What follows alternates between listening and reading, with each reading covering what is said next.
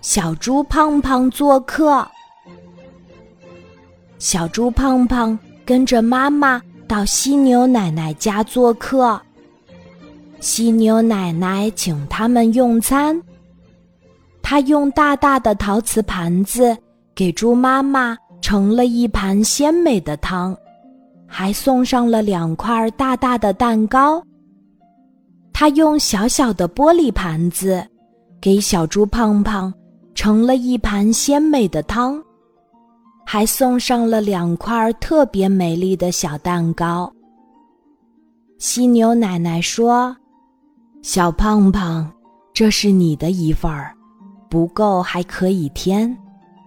小猪胖胖有礼貌地说：“谢谢。”用完餐，犀牛奶奶收拾屋子，猪妈妈帮着洗碗洗盘子，小猪胖胖拉着犀牛奶奶的衣服说：“犀牛奶奶，我的一份儿呢？”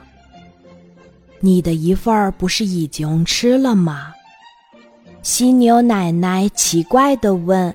“不，您分给我的一份汤和蛋糕，我吃了，味道真好。”小猪咂咂嘴说：“可是干活儿也该分我一份儿呀。”犀牛奶奶笑了，她用围裙擦擦手，找来一把扫帚。给小猪胖胖亲了他一口，说：“孩子，这是你的一份儿。”小猪胖胖接过扫帚，很有礼貌地说：“谢谢犀牛奶奶。”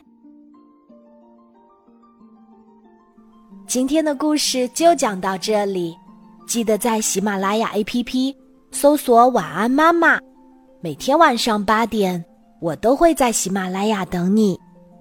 小宝贝，睡吧，晚安。